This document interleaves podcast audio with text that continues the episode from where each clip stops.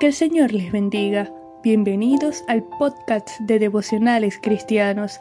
Estamos estudiando la serie Una carta de amor que edifica.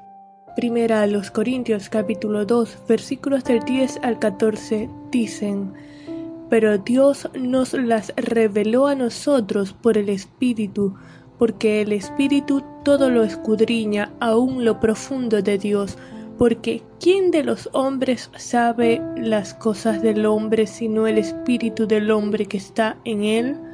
Así tampoco nadie conoció las cosas de Dios sino el espíritu de Dios, y nosotros no hemos recibido el espíritu del mundo, sino el espíritu que proviene de Dios, para que sepamos lo que Dios nos ha concedido, lo cual también hablamos no con palabras enseñadas por sabiduría humana, sino con las que enseña el Espíritu, acomodando lo espiritual a lo espiritual. Para que sepamos lo que Dios nos ha concedido, lo que ha preparado a los que le amamos, como dice el versículo 9 de primera de Corintios 2, hemos recibido al Espíritu de Dios.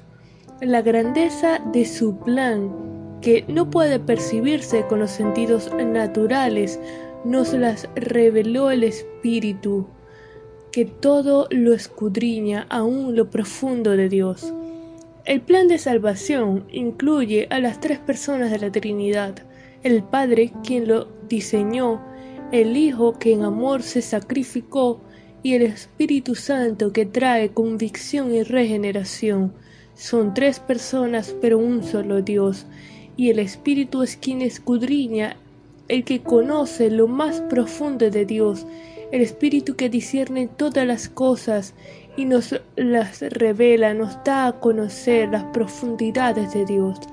En el momento del nuevo nacimiento, cuando creemos por la fe que el sacrificio de Cristo fue completo y suficiente, proclamándolo nuestro Señor y Salvador, el Espíritu pasa a morar en nosotros, nos trae convicción de pecado llevándonos al arrepentimiento, nos regenera e inicia el proceso de santificación progresiva.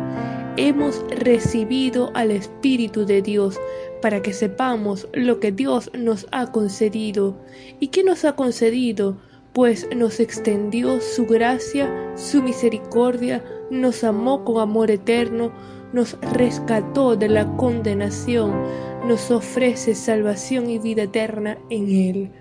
El Espíritu nos enseña, y Pablo recalca que no a través de sabiduría humana, sino acomodando lo espiritual a lo espiritual, es decir, explicando las cosas espirituales con términos espirituales, usando palabras y conceptos enseñados por el Espíritu.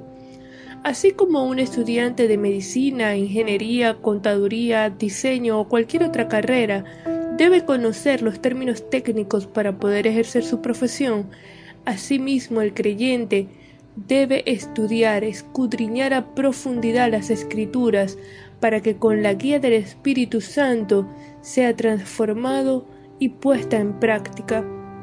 En la misma medida en la que un niño aprende a sumar, luego a restar, después a multiplicar y dividir por una cifra, cuando domina esto pasa a hacerlo por dos cifras, luego por tres cifras y así sucesivamente.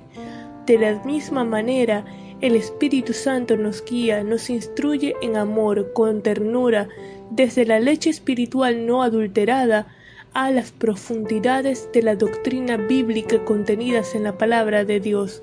Qué hermosa es la doctrina.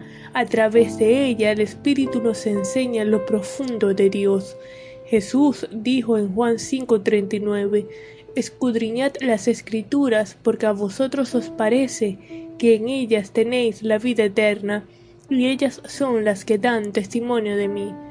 Meditemos de día y de noche en la palabra de Dios, escudriñemos, estudiemos las escrituras, dediquemos un tiempo a la oración, permitamos la obra transformadora del Espíritu Santo que nos guía a toda verdad, seamos hacedores de la palabra, llevemos las enseñanzas bíblicas a la vida cotidiana, glorifiquemos a Dios con nuestro diario andar.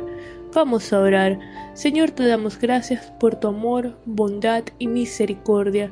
Gracias, Padre, porque extendiste tu gracia sobre nuestras vidas. Gracias porque hemos recibido a tu Espíritu Santo. Gracias porque nos trae convicción, arrepentimiento, nos regenera, nos rescata. Gracias por la santificación que tenemos en ti. Gracias por la salvación y la vida eterna. Y gracias, Padre, por tu palabra, porque a través de ella podemos crecer y conocerte.